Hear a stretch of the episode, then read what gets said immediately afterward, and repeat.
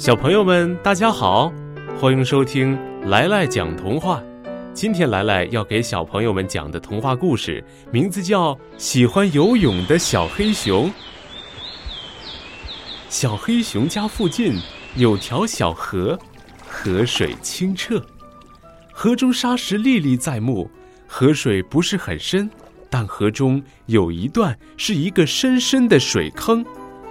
小黑熊多多。可喜欢在那扎猛子了，瞧，多多屏住气，一头扎下去，居然还抓了条鱼上来了呢，多爽呀！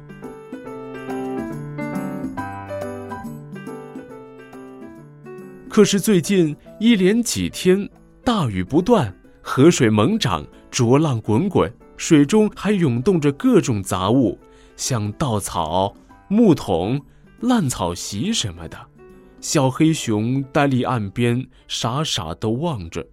这样下去游泳太冒险了，可不能拿自己的生命开玩笑。可是没有游泳的日子太难过了。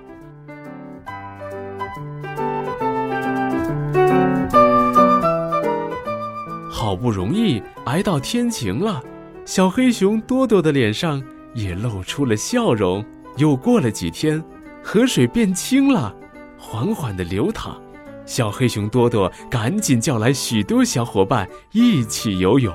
大家来到深水区域，多多一个猛子扎下去。小伙伴们赞叹地等着，或许多多会抓来一条鱼吧。谁知小黑熊刚扎下去就浮上来了。只见他手捂着额头，痛苦地呻吟着：“多多，你怎么了？”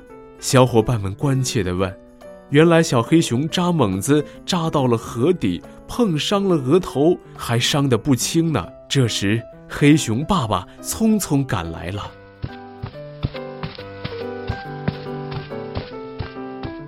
爸爸，这段河以前不是很深吗？我以前扎猛子一点也不碍事，今天怎么就碰伤了呢？哼，哼。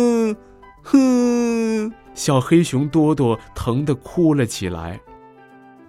孩子，这河以前是很深，可这几天一场大水冲来了许多泥块和沙石，自然把河床给抬高了。